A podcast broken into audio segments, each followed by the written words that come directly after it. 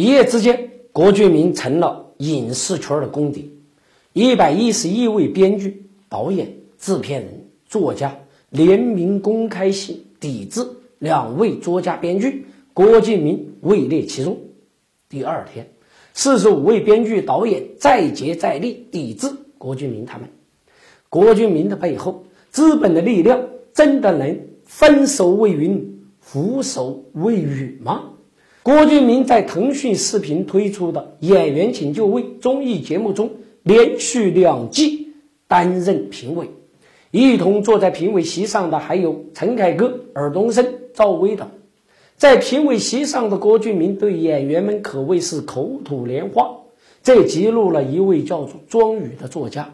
早在2004年，庄宇就状告郭敬明的作品抄袭其原作，法院。审理判决，郭敬明跟出版社赔偿庄宇二十万，并公开道歉。那个时候，二十万在北京可以首付一套一百平米的房子。郭敬明不服气，二审、终审均维持原判，郭敬明赔钱了，可就是不道歉。郭敬明没有因为输了官司而沉沦，相反更加风生水起。除了上视频节目，还在江苏卫视、东方卫视、广东卫视等多档节目中出任导师。现在，一百五十六位影视从业者将其视为文贼。可平台为了流量，为了所谓的生意，竟然让联名信中的文贼成为导师，谁之过呢？别看现在啊，影视圈他们在抵制郭敬明他们了，其实啊，A 股像郭敬明他们这样的烂股票是一抓一大把呀。别看二零二零年了，很多股票都翻了两倍、三倍。那么二零二一年他们到底有没有未来呢？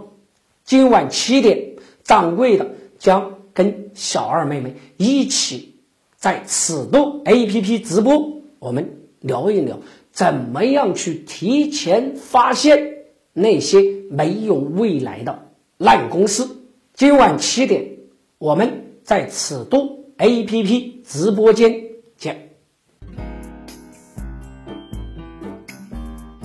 连同郭敬明一同被抵制的，还有一个叫于正的人，曾经被琼瑶起诉，官司从一审到二审都判决于正侵权，除了。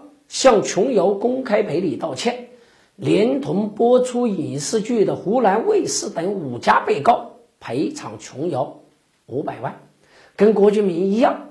哎呀，这些抄袭者那是嘴硬的不得了，赔了钱，可是于正就是拒绝道歉。现在呀，却在浙江卫视的一档综艺节目里担任导师，难怪一百五十六位影视从业者愤慨。抄袭者在法律判决之下拒绝道歉、死不悔改的人都当上了导师，你们的价值观何在？流量成为现在衡量一部作品的唯一标准，IP 成为平台们追逐最火的一个词。殊不知，IP 火热的背后是资本的累累白骨。曾经 A 股有一个郭敬明概念股，诸如华策影视、乐视网等。华晨影视早在二零一三年就宣布要花一点八亿收购郭敬明的最视文化百分之二十六的股权，并取得郭敬明作品的优先投资权。跟郭敬明的合作，让华策影视开启了追逐流量 IP 之路。这条路上可谓是红尘滚滚啊！小鲜肉垃圾影视作品一度成为主流，在狂飙的路上，往往都是积重难返的风险。华策影视。在二零一九年暴雷巨亏十四点六七亿，实际控制人不得不出让股权引入国资救命。华策影视是幸运的，乐视在狂奔的道路上彻底的毁尸灭迹了。在追求流量的道路上，郭敬明试图通过入股乐视来跟平台进行紧密合作，没想到乐视网彻底的在 A 股玩完了，郭敬明失算了。平台的力捧成为郭敬明招摇过市的资本，湖南卫视就特别喜欢力捧于正。当年琼瑶状告于正，湖南卫视还一同背锅赔偿。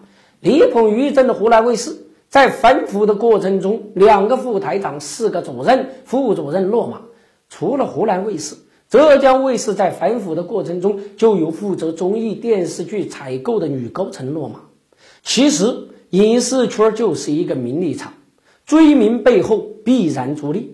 不少项目甚至只有演员或者是只有剧本的阶段，只要搞定视频平台或者是电视台，就能不断的通过按账的方式进行利益交换。